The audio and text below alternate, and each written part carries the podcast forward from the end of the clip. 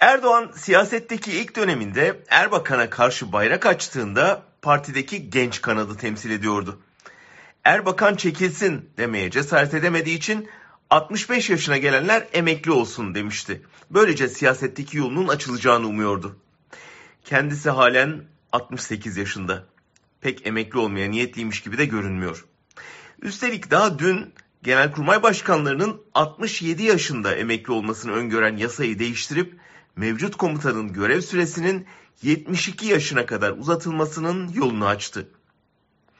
Erdoğan'ın iktidarın gençlere devri hevesini kaybetmesinin tek nedeni yaşlanması değil. Asıl iktidarın elinden alınacağı korkusu. Kendisinden öncekiler gibi o da ne olur ne olmaz endişesiyle yerine bir halef yetiştirmedi. Padişahlıktaki gibi tahtın babadan oğula geçmesi alternatifi ise eh, eldeki potansiyel ışığında pek mümkün görünmüyor. O yüzden bütün yatırım yeni siyasetçiler yetiştirmeye değil, Erdoğan'ın ömrünü uzatmaya yapılıyor. Gittiği yere kadar. Genelkurmay'daki yaş uzatma kararına gelince, elbette o kararda da Orgeneral Yaşar Güler'in iktidara sadakati kadar yerine geleceklerin onun kadar sadık olamayabileceği endişesi rol oynadı.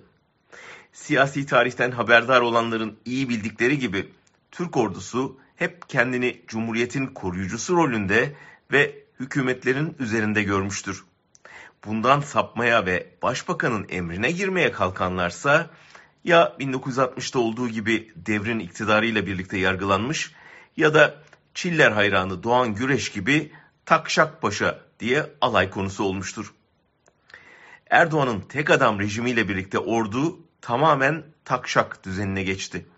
Ancak 15 Temmuz deneyimi o zeminin sanıldığı kadar da sağlam olmadığını gösterdi.